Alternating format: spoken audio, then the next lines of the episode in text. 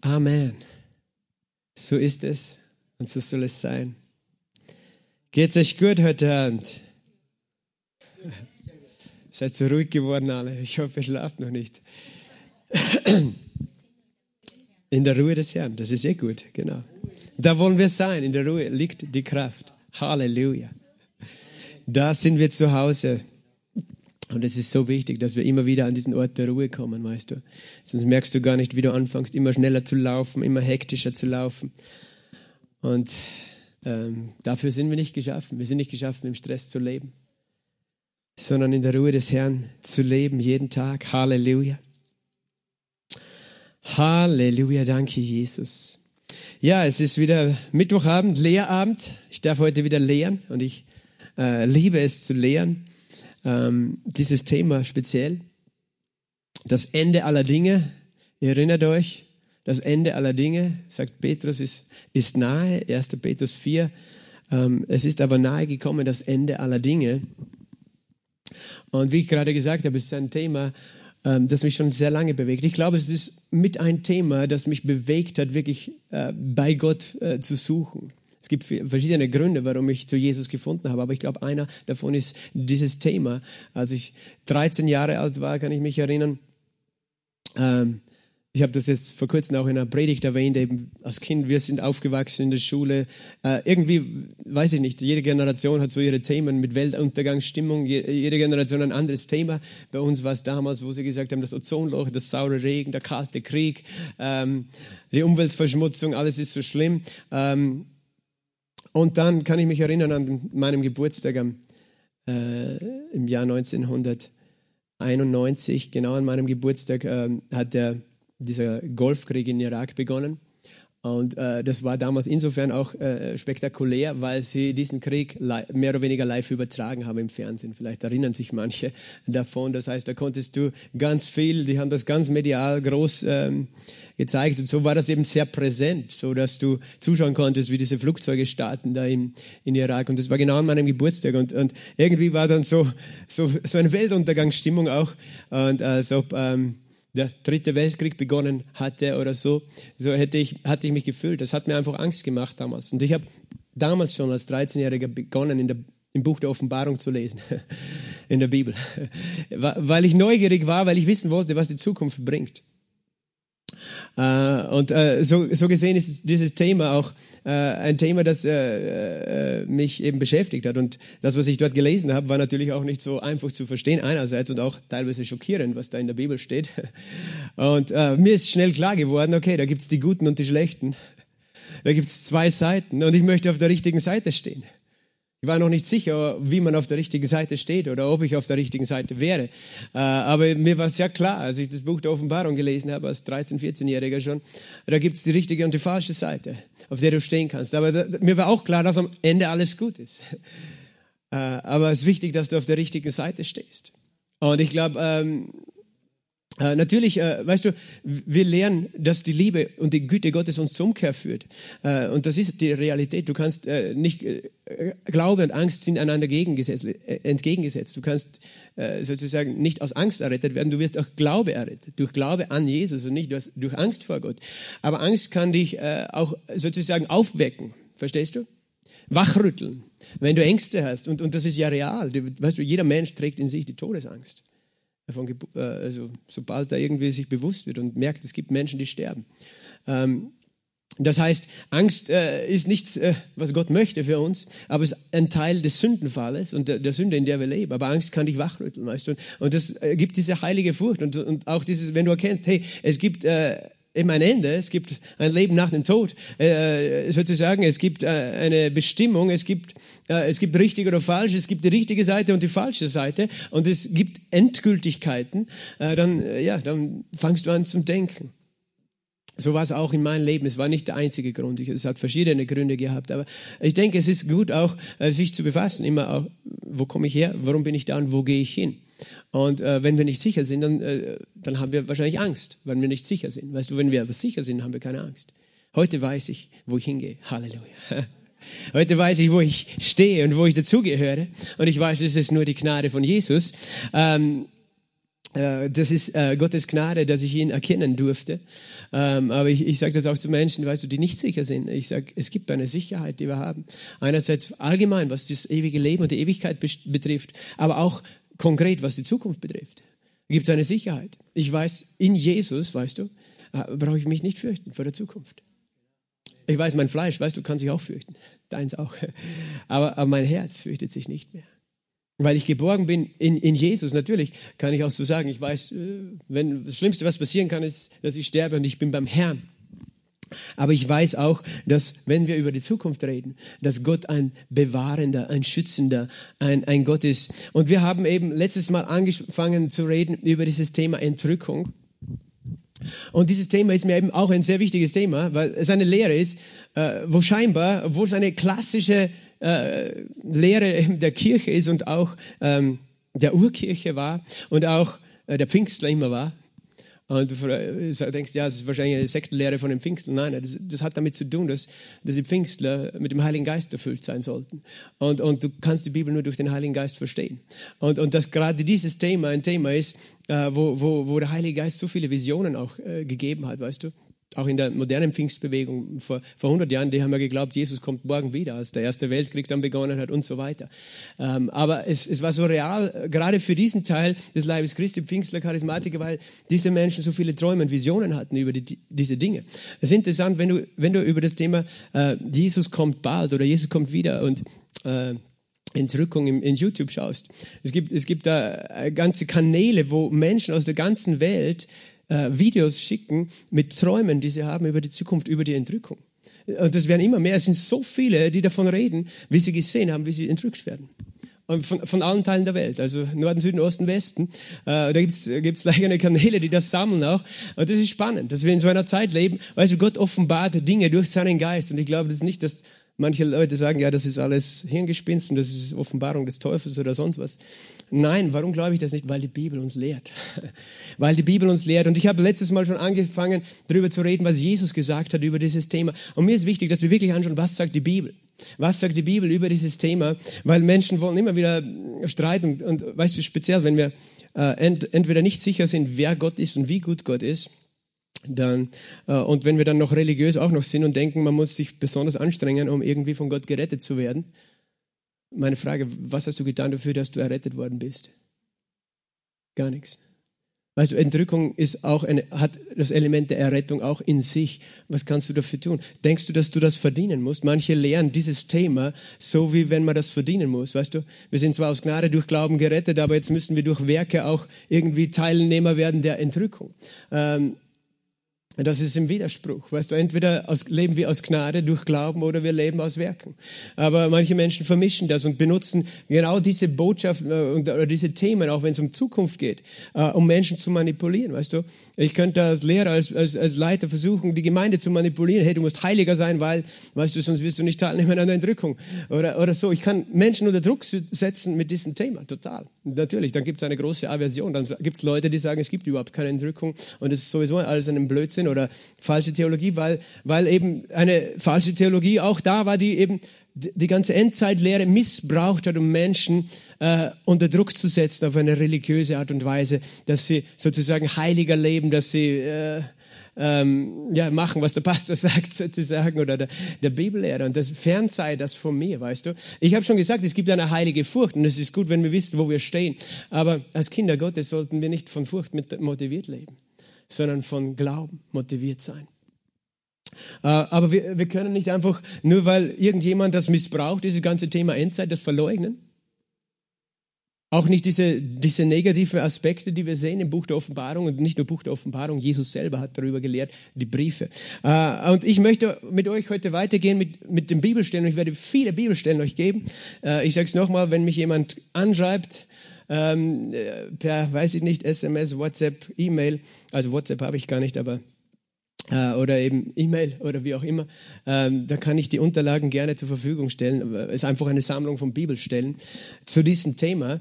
Ähm, Und ich möchte euch einfach zeigen, was, wo wir überall das Thema Wiederkunft finden, auch im Zusammenhang mit der Errettung, teilweise Entrückung, teilweise Wiederkunft, auch im Neuen Testament, äh, weil es eine sehr reale Tatsache ist und keine Randlehre äh, der Bibel.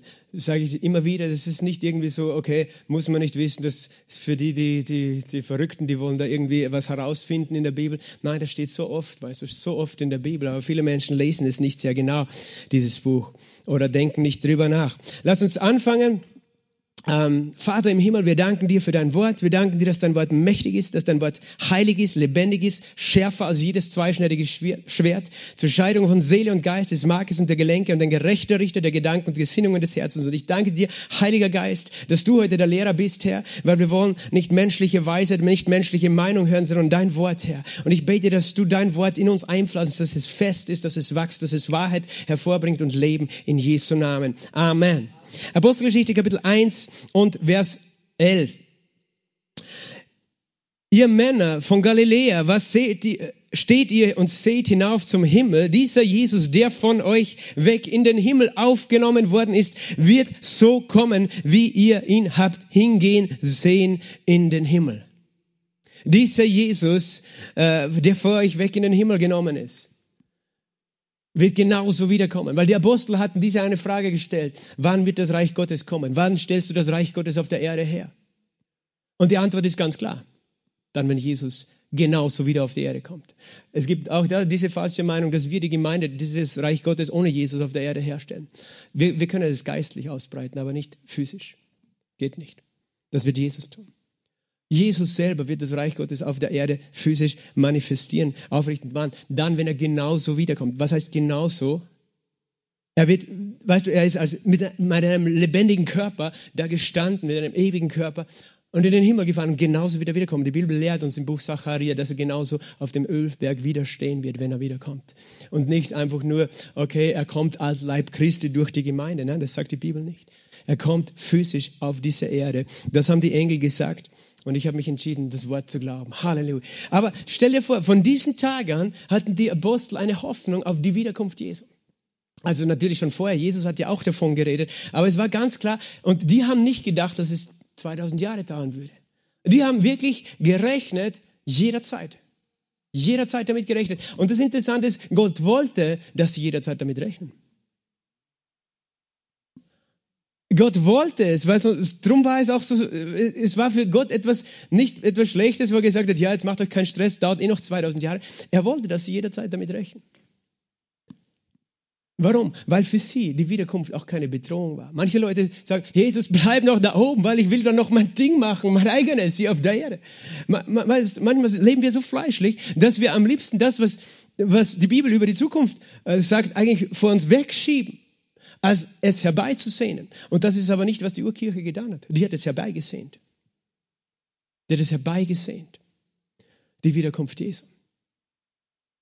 Und äh, wir wissen, das sind viel, ist viel Zeit äh, vergangen, aber das, Gottes Plan war das so. Er hat diese Wiederkunftserwartung war so real, dass sie, dass sie ständig äh, ein Teil der Gemeinde war. Und diese, diese Sache hat ihnen Hoffnung gegeben. Wir haben letztes Mal von der Hoffnung geredet. Ich werde das heute dann nochmal erwähnen, äh, was es wirklich bedeutet, diese lebendige Hoffnung. Apostelgeschichte Kapitel 3, äh, als Petrus predigt in Vers 19, nachdem er einen Gelähmten geheilt hat im Namen Jesu, predigt er zu dem Volk im Tempel und sagt, so tut nun Buße und bekehrt euch, dass eure Sünden ausgetilgt werden, damit Zeiten der Erquickung kommen vom Angesicht des Herrn. Halleluja wenn wir umkehren, wenn wir reingewaschen werden, dann kommt Erquickung, dann werden wir mit dem Heiligen Geist erfüllt, dann sind wir voller Freude. Und was noch? Dass er euch den vorausbestimmten Christus sende. Das heißt, Petrus sagt indirekt, das heißt, wenn ihr, wenn wir, hey, kehrt um und, und, und lasst uns dieses Ziel gemeinsam haben, dass Gott seinen Christus auf die Erde sendet. Äh, das heißt, äh, wenn, wie gesagt, wir wollen gar nicht, dass er kommt, dann wäre es besser, sie hätten sich alle nicht bekehrt. Aber er sagt, äh, warum sendet er nicht sofort, das steht hier auch in diesem Satz, in Vers 21, den muss freilich der Himmel aufnehmen. Christus wurde in den Himmel aufgenommen. Wie lange? Bis zu den Zeiten der Wiederherstellung aller Dinge, von denen Gott durch den Mund seiner heiligen Propheten von jeher geredet hat. Bis alles wiederhergestellt ist, so wie Gott es wollte, bis zu dieser Zeit der Wiederherstellung. Manche sagen, es bedeutet, erst muss alles wiederhergestellt sein, dann kommt Christus. Ähm, andere legen es so aus, weißt du, mit der Wiederkunft Christi wird alles wiederhergestellt. Und ich sage, beides ist richtig, weil einerseits glaube ich, dass Gott vieles der Gemeinde wiederherstellt an geistlicher Realität und Wahrheit und das sehen wir in den letzten 100 Jahren. Wahrheit über, über Pfingsten, über den Heiligen Geist, über Prophetie, über Heilung, über Autorität und Vollmacht und Glauben. Aber gleichzeitig wissen wir, die Wiederherstellung aller Dinge beinhaltet auch die Erlösung von Tod, von Sterblichkeit, und das geschieht erst mit der Wiederkunft Jesu. Okay, aber das heißt, wieder, Jesus ist nicht für immer da oben, heißt, sondern er wird wiederkommen, dann, wenn die Dinge wiederhergestellt werden sollen. Dass er euch den vorherbestimmten Christus sende. Also hier seht Petrus schon wieder bei seiner Predigt die Erwartung der Wiederkunft gleich mit in die Gläubigen hinein. Das heißt, für die war klar, wir bekennen uns zu dem Jesus, der wiederkommt. Und, und äh, für den leben wir und das wünschen wir uns und an den glauben wir. Jetzt gehen wir zum Römerbrief, Kapitel 1. Römerbrief, Kapitel 1. Und ich gehe jetzt durch die Briefe mit euch durch, schauen wir, wie weit wir heute kommen. Und zeige ich, das sind so viele Verse, die auch hinweisen auf das. Römer 1, Vers 16 und 17. Denn ich schäme mich des Evangeliums nicht, ist es doch Gottes Kraft zum Heil für jeden Glaubenden, sowohl dem Juden zuerst als auch den Griechen. Denn Gottes Gerechtigkeit wird darin geoffenbart aus Glauben zu Glauben, wie geschrieben steht. Der Gerechte aber wird aus Glauben leben. Und wir benutzen das sehr gerne, diesen Vers, um unsere Theologie zu erklären, dass wir durch, durch Glauben gerechtfertigt sind. Und das stimmt auch. Aber weißt du, der Kontext, von dem hier redet, und ich werde das auch später ein, ein anderes Mal genauer noch zeigen. Im Buch Habakkuk, wo dieser Vers geschrieben steht, äh, gibt Gott dem Habakkuk eine Vision, die in die Zukunft, ans Ende hin zeigt. Und er sagt, am Ende wird was sein? Der Gerechte wird durch seinen Glauben leben, aber der Sünder wird seine wohlverdiente Strafe bekommen. Und das steht genau im nächsten Satz in Römer. Römer 1,18, denn es wird geoffenbart Gottes Zorn vom Himmel her. Das heißt, diese, diese Aussage, der Gerechte wird durch seinen Glauben leben, redet von dem Geheimnis der Auferstehung auch. Dass der, der aus Glauben gerecht ist, ewiges Leben hat, nämlich auch fleischlich ewiges Leben hat. Und dass das passieren wird an demselben Moment, wo der Zorn Gottes vom Himmel her geoffenbart wird und, und der Sünder die gerechte Strafe bekommt. Verstehst du, es redet also auch von dem Ende. Äh, und wir, wir, wir sehen das oft nicht, weil wir nicht den Kontext kennen, aus dem es zitiert ist. Äh, also nur, dass äh, du es gleich mal hier siehst in Römer 1. In Römer 8 haben wir es letztes Mal schon gelesen. Römer 1, Vers, ah, Römer 8, Vers äh, 21 bis 24. Oder ich lese ab Vers 20, besser vom Satz her. Denn die Schöpfung ist der Nichtigkeit unterworfen worden, nicht freiwillig, sondern durch den, der sie unterworfen hat, auf Hoffnung hin, dass auch selbst die Schöpfung von der Knechtschaft der Vergänglichkeit freigemacht werden wird, zur Freiheit der Herrlichkeit der Kinder Gottes. Das heißt, das ganz klare Ziel äh, Gottes und, und äh, mit uns Menschen ist und das äh, Ziel eben auch des Evangeliums ist die Erlösung von der Vergänglichkeit. Nicht nur die Erlösung von der Sünde, weil die Sünde hat ja die Vergänglichkeit gebracht. Die Erlösung von der Knechtschaft der Vergänglichkeit, kein Tod mehr. Wir leben noch in einem Körper, der sterblich ist. Das heißt, wir sind noch nicht an diesem Punkt angekommen, unserer Erlösung. Denn wir wissen, dass äh, die ganze Schöpfung zusammen, äh, ja genau, Vers 22, denn wir wissen, dass die ganze Schöpfung zusammen seufzt und zusammen in Geburtswehen liegt Merkt ihr das Wort Geburtswehen? Geburtswehen. Geburtswehen sind vor der Geburt. Das heißt, die Geburtswehen sind nicht das Ende. Es gibt eine Geburt. Äh, das äh, ins Geburtswehen liegt bis jetzt nicht allein aber sie, sondern auch wir selbst. Wir, wir selbst sozusagen erleben Wehen, die Wehen des Lebens, des vergänglichen Lebens, äh, die wir die Erstlingsgabe des Geistes haben. Merkt ihr dieses Wort? Erstlingsgabe des Geistes. Du hast den Geist Gottes, du hast die Erfüllung mit dem Heiligen Geist, du bist neu geboren durch den Geist Gottes.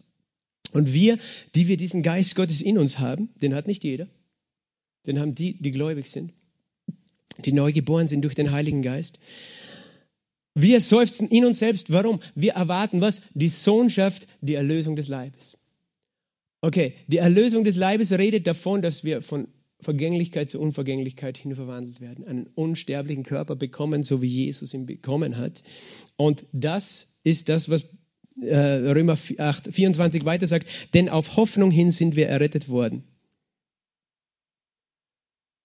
Das heißt, wenn Paulus hier den Begriff Hoffnung ins Spiel bringt, dann sagt er, wir, wir sind errettet worden, wir sind schon errettet, weißt du, das ist ja schon Realität. Wir sind schon, wir haben Vergebung der Sünden, wir haben ewiges Leben in uns, aber zugleich haben wir eine Hoffnung bekommen mit unserer Errettung. Die Hoffnung liegt immer in der Zukunft. Glaube ist jetzt, Hoffnung ist eine Erwartung von Dingen, die gut sind in der Zukunft. Und wir sind zu einer Hoffnung errettet worden. Und welche Hoffnung meint die Bibel, zu der wir errettet worden sind? Es steht genau hier in diesem Kontext. Die Hoffnung, zu der wir errettet worden sind, ist die Erlösung des Leibes. Die völlige Befreiung von der Macht des Todes in unseren Körpern, in der, in der ganzen Schöpfung letztlich eines Tages. Das heißt, die Hoffnung unserer Erlösung ist die Erlösung des Leibes. Die, die Sohnschaft, von der die Bibel redet, ist die Erlösung des Leibes, ist die Auferstehung des, der Toten. Die Auferstehung der Toten ist zugleich die Erlösung des Leibes. Die Auferstehung bedeutet ja nicht nur, dass wir einfach raushupfen aus dem Grab, sondern dass wir äh, mit einem neuen Körper, weil weißt du, der alte ist ja schon komplett verrottet wahrscheinlich. Auferstehung äh, bedeutet eben ein ewiges Leben zu bekommen, ein unvergängliches Leben. Das, äh, einen, und zwar ein körperliches Leben. Ein geistliches Leben haben wir schon ein ewiges, aber ein unvergängliches körperliches Leben. Das ist die Auferstehung. Und weißt du, ich sage das nur so nebenbei auch, ich werde das immer wieder auch einstrahlen. Entrückung ist nichts anderes als Auferstehung bei lebendigem Körper. Weil das ist ein Moment, der zugleich stattfindet. Für die einen, die sind schon tot, die anderen sind noch lebendig. Aber Entrückung und Auferstehung gehen zusammen. Manche ver verwechseln das und vermischen das und kennen sich nicht aus. Sie sagen, Entrückung. Entrückung und Auferstehung ist das Gleiche. Nur die einen erleben es, während sie noch am Leben sind. Die anderen sind schon gestorben. Aber es ist ein Moment. Aber nur, dass du auch diesen Begriff hast, die Hoffnung, die Hoffnung, auf Hoffnung sind wir errettet worden. Und wenn du dann dieses Wort liest, Hoffnung, dann verstehst du später in den anderen Briefen, was wirklich gemeint ist. Mit der Hoffnung, von der die Bibel redet. Es ist mehr als nur, okay, wir haben halt irgendeine Hoffnung, sondern es ist eine sehr konkrete Hoffnung. Eine konkrete Hoffnung der völligen Überwindung des Todes in unserem Leben. 1. Korinther 1, 7 bis 9. 1. Korinther 1, 7 bis 9. Daher habt ihr an keiner Gnadengabe Mangel, während ihr das Offenbarwerden unseres Herrn Jesus Christus erwartet. Das, ist, das war ganz normal in jeder Gemeinde. Erst in, in Korinth. Was haben sie getan, die Gläubigen? Sie haben was erwartet? Das Offenbarwerden des Herrn Jesus Christus. Das Offenbarwerden bedeutet, dass er erscheint, dass er vom Himmel erscheinen wird und sie verwandelt werden. Die, sie haben das erwartet. Das ist normal und es ist richtig, das zu erwarten. Wenn wir es nicht erwarten, dann fehlt uns etwas in unserem Glauben.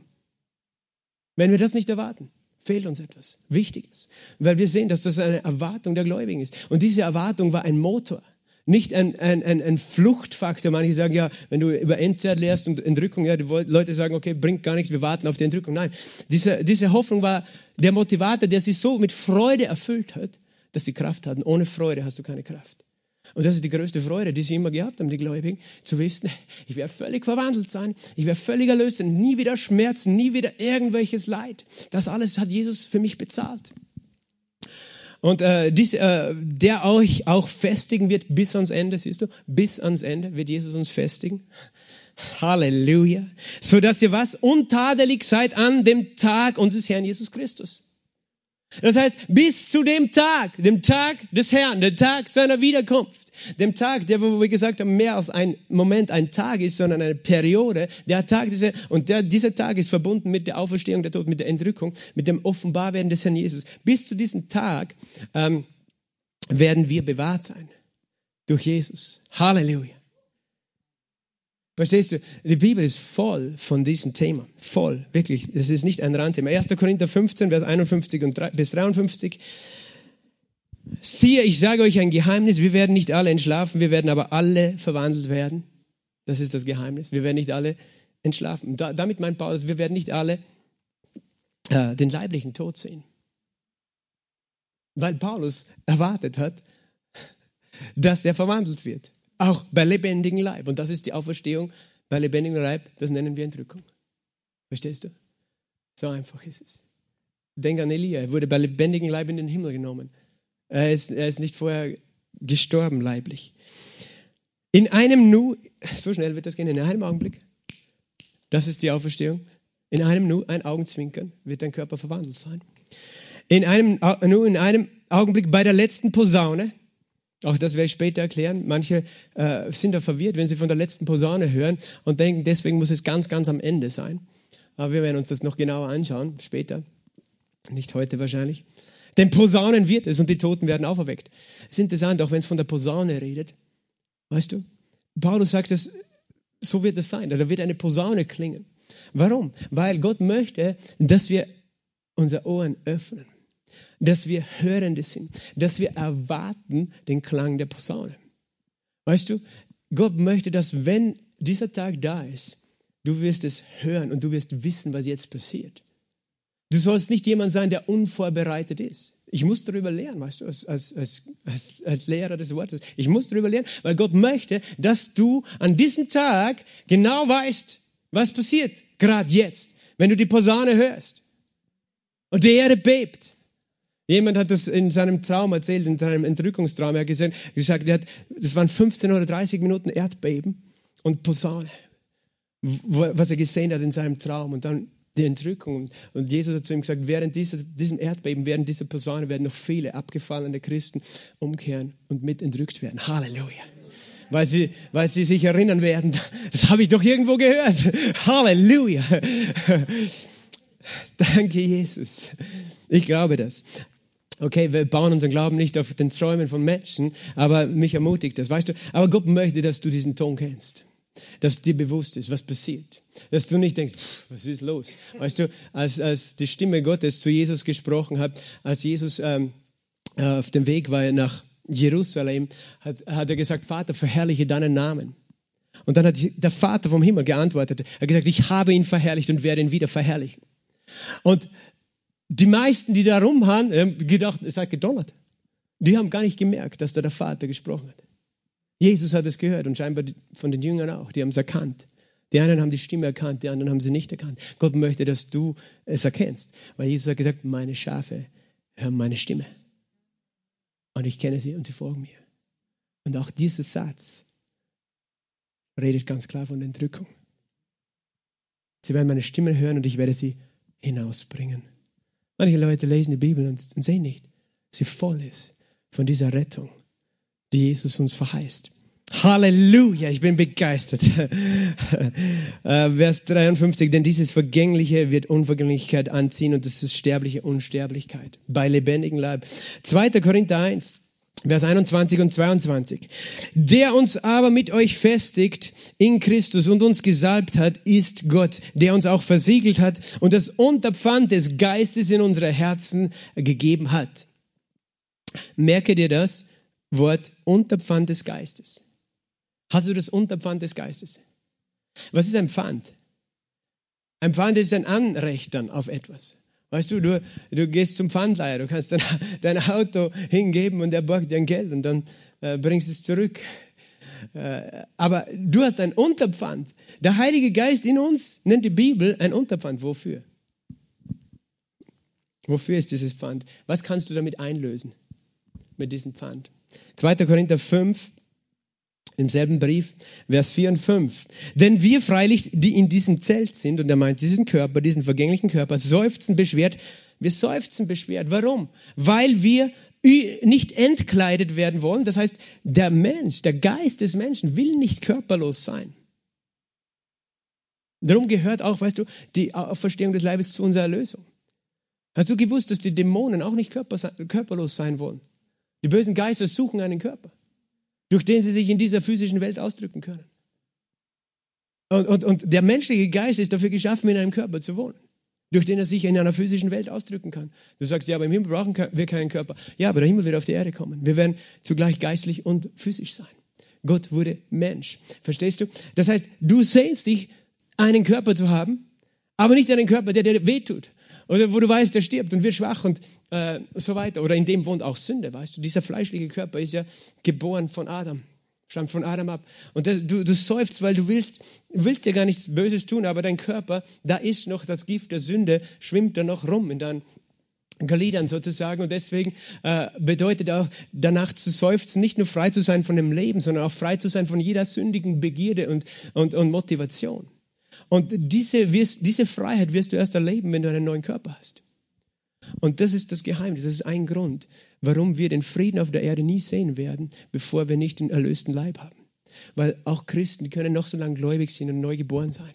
Wenn sie diese Welt beherrschen, weißt du, der Teufel greift die an, die am höchsten sitzen. Und die versucht er. Das hat er mit Jesus auch gemacht. Er hat gesagt, beug dich vor mir. Und ich gebe dir alles. Bete mich an. Verstehst du? Und so, so viele Menschen sind gefallen, je höher sie gekommen sind. Christen auch. Warum? Weil wir einen Körper haben, der noch nicht immun dagegen ist. Verstehst du? Aber eines Tages werden wir einen Körper haben, der nicht mehr Begierden der Sünde in sich trägt. Darum glaube ich, dass wir das Reich Gottes auf der Erde erst sehen werden, wenn wir einen verwandelten Leib haben. Und alles andere ist Illusion. Schau dir einfach die Kirchengeschichte an. Die Kirche hat das geglaubt vor vielen Jahren, als sie Staatsreligion geworden sind. Jetzt haben wir die Macht. Aber sie sind alle gefallen, weil, weil sie diese Macht nicht tragen konnten in diesem physischen, irdischen Körper. Verstehst du? Wenn wir nach Macht streben auf dieser Erde, werden wir fallen. Wenn, und auch wenn wir es gut meinen als Christen. Ja, gib mir, lass mich Präsident sein und ich werde Frieden bringen. Nein, wirst du nicht, weil der Versucher wird kommen. Und du wirst nicht stehen können. Du brauchst die völlige Erlösung. Halleluja. Aber da, danach seufzt dein Geist nach einem Körper, der auch frei gemacht ist von der Vergänglichkeit und von der Sünde. Unser Geist ist schon befreit von der Sünde, weißt du, aber unser Körper noch nicht. Das dürfen wir nie vergessen sonst fallen wir. Der uns aber, äh, also wir wollen überkleidet werden, damit das Sterbliche verschlungen werde vom Leben. Der uns aber hierzu bereitet hat, ist wer? Ist Gott. Der uns auch was? Das Unterpfand des Geistes gegeben hat. Jetzt weißt du, wofür das da ist. Das Unterpfand des Geistes. Weißt du, der Heilige Geist, der wird in dir aufleuchten am Tag deiner Lösung. Und das ist der Grund sein, warum dein Körper verwandelt wird. Das Unterpfand des Geistes gegeben hat. Das ist das Unterpfand des Heiligen Geistes. Es ist die Anzahlung auf die Erlösung deines Leibes, dass du diese Erlösung äh, haben wirst. Galaterbrief Kapitel 5, Vers 5. Galaterbrief Kapitel 5, Vers 5. Wir nämlich erwarten durch den Geist aus Glauben die Hoffnung der Gerechtigkeit. Wovon redet Paulus hier? Was ist die Hoffnung der Gerechtigkeit? Sage ich mal umgekehrt, was ist die Erwartung der Sünde? Der Lohn der Sünde ist der Tod. Die Hoffnung der Gerechtigkeit ist was? Das ewige Leben. Aber wie schaut das aus? Manche verstehen unter ewiges Leben, ich komme in den Himmel ein. Das ewige, unvergängliche Leben, den erlösten Leib. Die Hoffnung, die Hoffnung, die Hoffnung des Gläubigen, sage ich nochmal, ist die Hoffnung auf die Erlösung des Leibes. Und das wird auch genannt die Hoffnung der Gerechtigkeit. Kannst du es sehen? Halleluja. Also in jedem Brief, in jedem Brief sehen wir diese Hoffnung und diese Erwartung. Wir erwarten, und er sagt es wieder, wir erwarten das. Das heißt nicht, okay, wir fürchten uns dafür, lass, lass noch 10.000 Jahre vergehen, wir wollen das gar nicht. Das ist das Dümmste, was wir denken können. Sondern die Gläubigen haben immer erwartet die völlige Erlösung des Leibes. Und das sollten wir erwarten. Wir erwarten es. Sage mal, wir erwarten. Durch den Geist, aus Glauben, die Hoffnung der Gerechtigkeit. Epheser 1, Vers 13 und 14. In ihm seid ihr auch, nachdem ihr das Wort der Wahrheit gehört, ihr habt das Evangelium eures Heils und gläubig geworden seid, versiegelt worden mit dem Heiligen Geist der Verheißung. Hier erklärt das nochmal. Wir sind versiegelt mit dem Heiligen Geist. Wofür? Der ist das Unterpfand unseres Erbes. Das Unterpfand unseres Erbes. Was ist das Unterpfand? Wofür ist es da? Für die Erlösung deines Leibes. Das ist die Anzahlung, dass du dann Teilhaber bist. Das heißt, der Heilige Geist, du bist versiegelt für was? Das Unterpfand das ist das Unterpfand von was? Unseres Erbes. Das heißt, die Erlösung deines Leibes ist auch dein Erbe. Halleluja. Dein Erbe ist die Erlösung des Leibes. Ähm, der, äh, zum Preis seiner Herrlichkeit. Und jetzt verstehst du auch, dass, wenn du weiterliest im Vers 19, äh, genau, im Vers 19, wo Paulus betet, äh, Gott erleuchtet die Augen unseres Herzens. Wofür? Was sollen wir wissen? Vers 19, damit wir wissen, äh, Vers, Entschuldige, Vers 18 fängt es an. Was ist die Hoffnung seiner Berufung? Und was ist der Reichtum der Herrlichkeit seines Erbes? Hallo? Klingelt jetzt? Die Hoff Gott möchte, dass du das weißt als Gläubiger. Er sagt, ich gebe dir den Heiligen Geist. Wir reden natürlich auch davon, das bedeutet, dass wir wissen, wer wir in Christus sind, was wir in Christus haben und was wir durch ihn tun können. Aber es geht ganz konkret auch um Folgendes, dass du weißt, was ist die Hoffnung meiner Berufung? Was ist deine Hoffnung? Dass du einen unvergänglichen Leib haben wirst, ein ewiges Leben mit dem Herrn.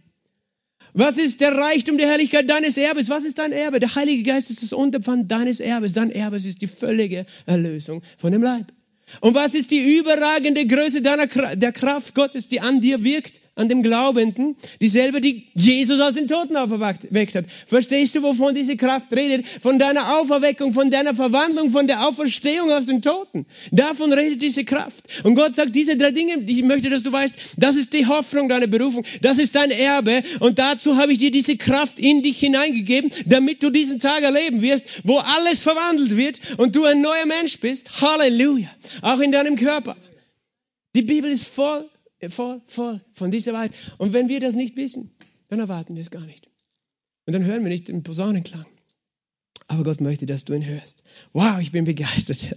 Epheserbrief Kapitel 4 und Vers 30. Und betrübt nicht den Heiligen Geist Gottes, mit dem ihr versiegelt worden seid. Wofür sind wir versiegelt worden? Auf den Tag eurer Erlösung hin. Geht es noch deutlicher? Wofür ist der Heilige Geist in uns? Jetzt. Manche sagen, ja, damit wir die Werke Jesu auf der Erde tun. Ja, das auch.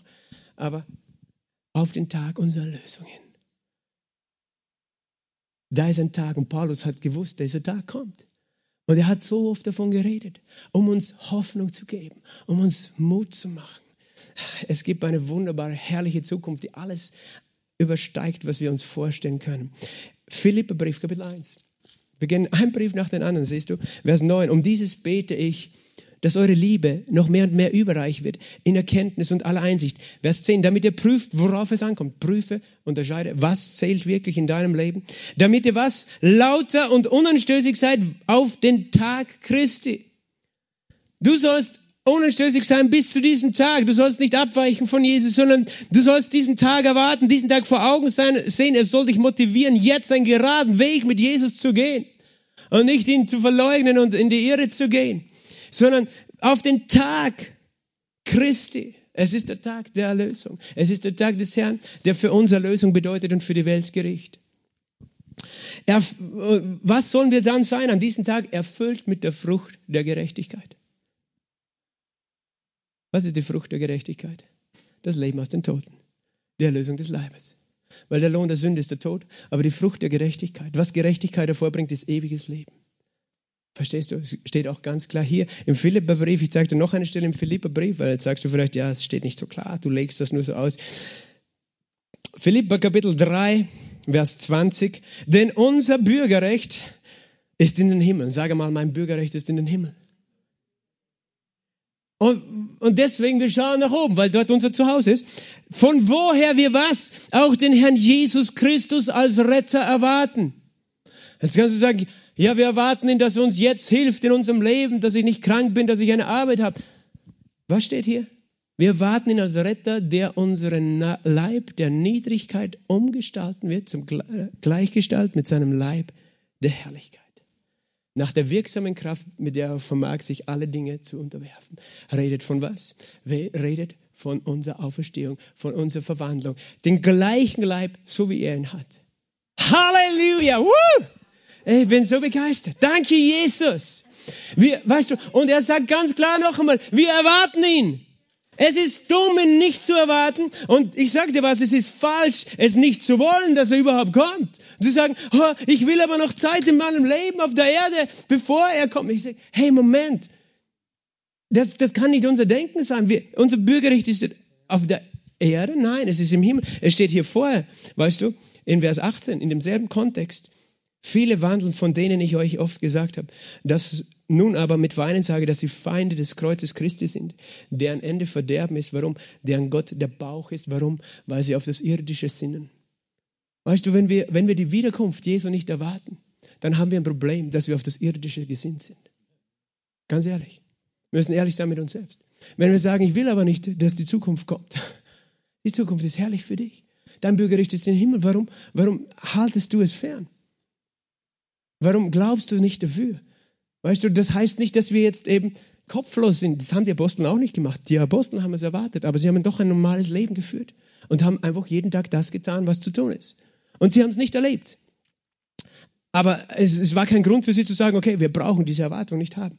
Wir brauchen nicht eine, eine hingezogene falsche Hoffnung in uns oder in den anderen schüren. Nein, Paulus hat diese Hoffnung immer wachgehalten. Er hat gesagt, wir erwarten Christus als Retter von dort. Dass er wiederkommt. Wir erwarten, dass er auf diese Erde kommt. Halleluja. Kolosserbrief, Kapitel 3, Vers 1 folgende. Wenn ihr mit Christus auferweckt worden seid, das redet von deiner geistlichen Auferweckung. Du bist schon auferweckt geistlich. So sucht, was droben ist, wo der Christus ist, sitzen zur Rechten Gottes, sind auf das, was oben ist. Eigentlich sinngemäß das Gleiche, was im Philipperbrief gesagt hat. Und sinnen nicht auf das, was auf der Erde ist. Heißt es jetzt, wir sollen nicht unser natürliches Leben leben? Nein, das meint es nicht. Aber was ist das Ziel in deinem Leben? Wir können nach den Dingen dieser Welt trachten. Weil wir denken, wir müssen selber tun. Oder Jesus sagt, trachte nach meinem Reich. Und alles andere gebe ich dir hinzu. Heißt es jetzt, ich soll nicht arbeiten gehen? Das heißt es nicht. Es heißt nur, dass dein Blick auf ihn ist. Und Gott, was willst du mit meinem Leben? Und er kümmert sich um das Materielle. Mach deine Arbeit, tu und geh deiner Arbeit nach. Die Bibel sagt, wer nicht arbeitet, nicht arbeiten will, soll nicht essen. Äh, manche benutzen nämlich die Endzeitlehre auch zu sagen, wir brauchen nichts arbeiten. Das sagt die Bibel nicht. Aber weil das ist tatsächlich passiert in, mit den Thessalonikern, dass die alle aufgehört haben zu arbeiten. Paulus war dann sehr streng mit ihnen. Aber hier steht weiter, denn ihr seid äh, gestorben und euer Leben ist verborgen mit dem Christus in Gott. Mein Geist, mein altes Leben ist schon tot. Mein neues Leben ist verborgen mit Christus in Gott. Und dann sagt er, wenn Christus euer Leben geoffenbart werden wird, werdet auch ihr mit ihm geoffenbart werden in Herrlichkeit. Ich mag diesen Vers so gern. Es zuerst sagt er mir, Christus ist mein Leben. Christus ist mein Leben. Christus ist mein Leben. Und was heißt es, wenn er geoffenbart werden wird? Wenn er vom Himmel her erscheinen wird. Verstehst du, in diesem Moment werden wir geoffenbart werden als was? Als die Söhne Gottes. Das sind wir noch nicht geoffenbart worden. Wir werden dann offenbar werden, wenn wir verwandelt werden, so wie er. Dann wird jeder sehen können mit seinen physischen Augen, dass diese Menschen anders sind. Und wir werden leuchten wie Himmelslichter. Halleluja. Aber das bedeutet, wir werden diese, diese Herrlichkeit, die jetzt schon in uns ist, wird äußerlich sichtbar sein, wenn wir einen verherrlichten Leib bekommen. Wir werden mit ihm geoffenbart werden in Herrlichkeit. 1. Thessaloniker 9, äh, 1. 1. Thessaloniker 1. Vers 9 bis 10. Hier redet Paulus zu den Thessalonikern und erzählt ihnen von den Leuten in Mazedonien und Achaia, die ihm alle erzählt haben, was Paulus dort gepredigt hat, weil diese Thessaloniker so eifrig Zeugnis gegeben hat, dass es überall bekannt war. Nicht nur, dass sie gläubig geworden sind, sondern wir haben genau gewusst, die Leute alles, was der Paulus gesagt hat. Und die Leute haben dann dem Paulus erzählt Folgendes. Sie selbst erzählen uns, welchen Eingang wir bei euch hatten und wie ihr euch von den Götzen zu Gott bekehrt habt, dem lebendigen und wahren Gott zu dienen. Also, sie erzählen euch, hey, die haben sich bekehrt für den, dem lebendigen Gott zu dienen. Und was noch? Was hat Paulus noch sie ein, ihnen eingeschärft? Was? Und seinen Sohn aus den Himmeln zu erwarten. Das war ganz klar. Hey, du bist jetzt ein Kind Gottes, jetzt erwarte den Sohn Gottes vom Himmel. Das war die Realität der Gläubigen. Der, und, und wofür erwarten wir? Er sagt es noch ganz klar, den er aus den Toten auferweckt hat, Jesus, der uns errettet vor dem kommenden Zorn. Sag mal, vor dem kommenden Zorn. Das ist nicht nach dem kommenden Zorn, sondern vor dem kommenden Zorn. Halleluja! Wir erwarten Jesus, der uns rettet, der uns abholt vor dem kommenden Zorn. Aber Paulus hat nie gesagt, es wird keinen Zorn mehr geben. Paulus hat nicht gelehrt, ja, Christus hat den ganzen Zorn getragen, darum gibt es keinen Zorn mehr, der wiederkommt. Das stimmt nicht. Paulus hat ganz klar gesagt, dass der Zorn kommt. Im Römerbrief 1, hier lesen wir ganz klar, Jesus wird uns retten vor dem kommenden Zorn. Weil Jesus wird Ordnung machen auf dieser Erde. Da, wo manche Menschen denken, das gehört ihnen und sie können zerstören die Menschen, wie sie wollen. Jesus wird kommen. Er wird Ordnung machen. Aber wir erwarten Jesus. 1. Thessaloniker 3, Vers 12 und 13. Euch aber lasse der Herr zunehmen und überreich werden in der Liebe zueinander und zu allen, wie auch wir euch gegenüber sind um eure Herzen zu stärken. Wofür? Untadelig in Heiligkeit zu sein vor unserem Gott. Wann sollen wir untadelig und heilig sein? Bei der Ankunft unseres Herrn Jesus mit allen seinen Heiligen. Er hat ganz klar gesagt. Das, das ist, wir erwarten, das ist normal. Wir erwarten, dass Jesus mit den Heiligen kommt. Die Heiligen sind die, die schon vorgegangen sind. Vers 13 in Kapitel 4. Wir wollen nun euch aber, Brüder, nicht in Unkenntnis lassen über die Entschlafenen, damit ihr nicht betrübt seid, wie die, die keine Hoffnung haben. Es gibt Menschen, die haben keine Hoffnung. Und es redet von der Hoffnung der Auferstehung. Denn wenn wir glauben, dass Jesus gestorben und auferstanden wird, ist, so wird Gott auch ebenso die Entschlafenen durch Jesus mit ihm bringen. Denn dies sagen wir euch in einem Wort des Herrn, dass wir die Lebenden, die übrig bleiben bis zur Ankunft des Herrn, Paulus hat ganz klar gemeint, ich werde das erleben. Ich werde übrig bleiben, bis dass der Herr da ist. Der hat gedacht, das erlebt er noch in seiner Lebenszeit.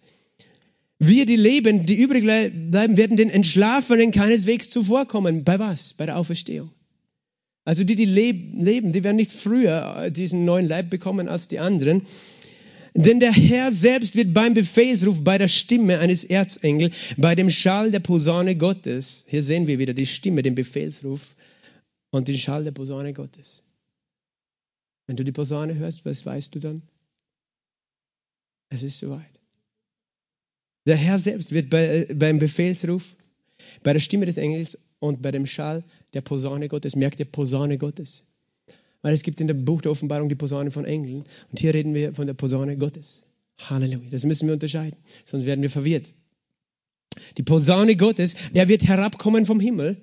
Und jetzt hör gut zu. Und die Toten in Christus werden zuerst auferstehen. Das heißt, die, die, die keinen Körper mehr auf der Erde haben, werden aber weiß, wie, wie Gott das machen wird, weiß ich nicht. Er wird ihre Atome zusammensammeln, die irgendwo in alle Richtungen der Erde verstreut sind und aus ihnen einen neuen, unvergänglichen Körper machen. Sie werden auferstehen. Danach werden wir, die Lebenden, die übrig bleiben, zugleich mit ihnen entrückt werden. Und wie werden wir entrückt? Nicht mit unserem alten Körper, sondern mit unserem neuen. Das heißt, das ist dieser Moment, wo das Vergängliche Unvergänglichkeit anziehen wird. Das nennen wir die Entrückung. Und Entrückung bedeutet eben, wie wir hier sehen, die Wegnahme von der Erde.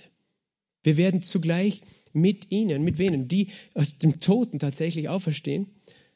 Die, die Zeugen Jehovas lehren, dass die Seele schlaft. Das stimmt nicht, lehrt die Bibel nicht. Wenn wir, geistlich, wenn, wenn wir sterben, unseren Körper verlassen, ist unser Geist beim Herrn, sagt Paulus. Also wir sind bei ihm im Himmel, aber ohne einen physischen Körper. Aber dein Geist im Himmel, der wird einen Körper von der Erde bekommen und, und, und von der Erde wieder ihm entgegen. Und wir zugleich mit ihm, mit ihnen, wir die Lebenden, da redet er von den Lebenden. Das heißt, es gibt Menschen, die das als Tote erleben, die Auferstehung. Und sie werden einen jugendlichen Körper haben. Und es gibt Menschen, die werden das als Lebende erleben. Manche, sind der, meist, manche Menschen sind der Meinung, nur weil sie ihre Entrückung gesehen haben in einer Vision oder im Traum, werden sie das erleben noch auf ihrer in ihrer Lebenszeit. Aber das ist keine, weißt du, du weil sie sagen, weißt du, ich habe gesehen, ich war ganz jung und, und bin dem Herrn entgegen und auch meine, meine Kinder oder meine, mein Ehepartner war ganz jugendlich. Ist eh klar, weil wir alle mit einem jugendlichen Körper auferweckt werden. Aber du kannst es sehen, und selbst wenn es in tausend Jahren passieren würde, du kannst es sozusagen eine Vision davon haben, was es heißt, entrückt zu werden. Ich meine, ich habe schon gesagt, ich glaube, dass es früher sein wird, aber ich rede jetzt allgemein. Äh, äh, das heißt, die Lebenden werden die, den Tod, den physischen Tod gar nicht erleben.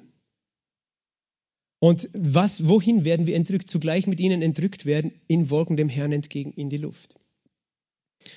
Und wenn wir hier sehen, dass der Herr herabkommt, ist es nicht derselbe Moment, wie er auf dem Ölberg steht. Das ist ganz wichtig, weil hier wird er in der Luft stehen. Und das, auch das sagen die, die Leute, die diese Träume und Visionen haben. Sie sehen ihn irgendwo in den Wolken und die Menschen werden entrückt. Drum, äh, die Wolken haben ihn aufgenommen, die Wolke von Zeugen. Und so werden wir alle Zeit beim Herrn sein. So ermuntert nun einander mit diesen Worten. Das ist natürlich eines der wichtigsten Absätze über die Entrückung, die das sehr gut beschreibt. Aber äh, das ist eben, was Entrückung bedeutet. Es bedeutet äh, Auferstehung bei, bei lebendigem Leib, sage ich mal. Und, und Wegnahme von dieser Erde. Wegnahme, warum? Weil Jesus kommt herab vom Himmel und er rettet uns vor dem kommenden Zorn. Weil er nicht möchte, dass wir in dieser Zeit auf der Erde sind. 2. Thessaloniker 1, 6 bis 7. So gewiss es bei Gott gerecht ist, denen, die euch bedrängen, mit Bedrängnis zu vergelten. Das ist bei, Gott gerecht, sagt er. Kannst mit ihm streiten drüber über diesen Vers, aber Gott sagt es so. Und euch, den Bedrängten, mit Ruhe zusammen mit uns. Also Gott möchte uns mit Ruhe vergelten. Wie schaut das aus? Wann? Bei der Offenbarung des Herrn Jesus vom Himmel her den, mit den Engeln seiner Macht. Das heißt, für uns ist das Wiederkommen Jesu die Ruhe zu empfangen, hineinzugehen in unsere Ruhe bei der Offenbarung des Herrn. Für die, äh, die uns bedrängen, für äh, Satan, der gegen die Kirche kämpft, es ist Bedrängnis, es ist eine Zeit der Bedrängnis. Aber für uns ist es keine Zeit der Bedrängnis, weil wir diese Bedrängnis nicht auf der Erde erleben. So viele Leute haben Angst vor der großen Bedrängnis. Hey, wir, wir glauben an einen Retter, der uns rettet. Und es ist schon wild, was hier steht im Vers 8, in flammendem Feuer ist diese Offenbarung. Dabei übt er Vergeltung an denen, die Gott nicht kennen und an denen, die dem Evangelium unseres Herrn Jesus nicht gehorchen. Sie werden Strafe leiden, ewiges Verderben vom Angesicht des Herrn weg äh, und von der Herrlichkeit seiner Stärke, wenn er kommt. Hör zu, wenn er kommt, um an jenem Tag, an jenem Tag, der Tag des, der Wiederkunft, diese sieben Jahre Periode, beginnend mit dem ersten Tag der Entrückung und endend mit seinem Landen auf der Erde sozusagen, wenn er an jenem Tag in seinen Heiligen verherrlicht wird und in allen bewundert wird, die geglaubt haben. Was heißt es, wenn Paulus davon redet, dass er an diesem Tag in den Heiligen verherrlicht wird? Dass die Heiligen einen ewigen Körper bekommen, so wird er verherrlicht. Stehst du ganz klar, redet dieser Vers auch von dem Kommen und von der Entrückung. Ich habe einen Vers ausgelassen im 1. Thessaloniker 5, äh, habe äh, hab ich nicht gelesen, aber wollte ich auch noch lesen. Vers 9. Denn Gott hat uns nicht zum Zorn bestimmt. Na, lass uns lesen weiter, Vers 8. Wir aber, die dem Tag gehören, wollen nüchtern sein, bekleidet mit dem Brustpanzer der, des Glaubens und der Liebe und dem, als Helm mit der Hoffnung des Heils. Denn Gott hat uns nicht zum Zorn bestimmt. Sag einmal, nicht zum Zorn bestimmt. Oh, wir haben schon ein bisschen mitbekommen, was dieser Zorn bedeutet. Das ist sehr krasse Worte, die wir gelesen haben auch gerade. Aber du bist nicht dafür bestimmt. Sondern wofür? Zum Erlangen des Heils. Durch unseren Herrn Jesus Christus.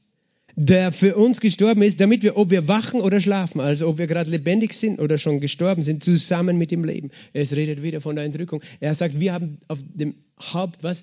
Den Helm mit der Hoffnung des Heils. Was ist dann die Hoffnung des Heils? Die Hoffnung auf die Erlösung des Leibes ganze, ganze Bibel ist voll. Und ich könnte jetzt noch weitermachen, aber ich äh, habe noch so viele Bibelstellen. Du kannst selber dich auf die Suche machen äh, in deiner Bibel, wie oft die Bibel uns lehrt über die Erwartung der Gläubigen, über die Hoffnung der Gläubigen. Und ich sage dir was, ich bin begeistert deswegen. Niemand kann mir sagen, ich habe deswegen Angst vor der Zukunft. Ganz im Gegenteil. Ich habe Hoffnung. Niemand kann sagen, ja, deswegen äh, isolierst du dich und tust nichts mehr. Nein, Ganz im Gegenteil, deswegen habe ich Freude in meinem Leben. Halleluja, das Evangelium zu verkündigen. Weil ich weiß, es macht einen Sinn. Und ich möchte, dass viele Menschen Hoffnung bekommen. Und wir reden nicht nur von einer, irgendeiner unbestimmten Hoffnung, sondern eine sehr konkrete, reale Hoffnung. Halleluja.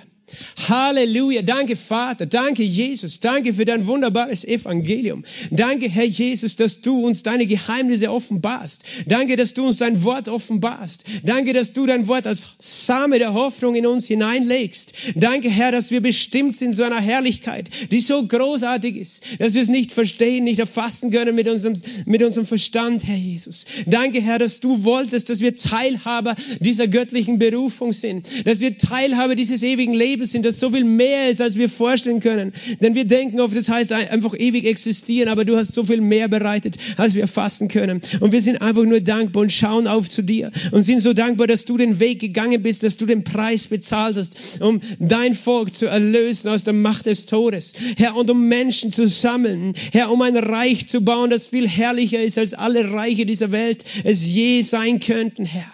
Herr, wir geben dir alle Ehre, Jesus. Wir beten dich an, denn du bist der Erstgeborene Erstgeborene, der Anfang, der Erstgeborene aus den Toten, der Erstling der Entschlafenen. Du warst der Erste, Herr, und wir dürfen dir folgen, Herr, durch Glauben. Und ich bete, Herr, für jeden Einzelnen, dass du durch den Heiligen Geist diese Hoffnung tief, tief, tief einpflanzt und dass jede Lüge zerschlagen wird, die der Feind gesät hat, wenn es um dieses Thema geht. Herr, dass jede Lüge der Angst, jede Lüge auch der Verleugnung, dieser Dinge, jede Lüge der, der, der Verwirrung, Herr, zerschlagen ist durch das Wort und das Schwert des Geistes in dem Namen Jesu. Ich danke dir, Herr, dass dein Licht hell leuchtet in jedem Einzelnen. Halleluja. Herr, wir geben dir alle Ehre. Wir loben und preisen dich. Wir beugen uns vor dir. Halleluja. Du bist Herr. Du bist Herr. Du bist auferstanden und du bist Herr. Jedes Knie muss sich beugen, jede Zunge muss bekennen, dass Jesus ist der Herr. Amen. Praise the Lord.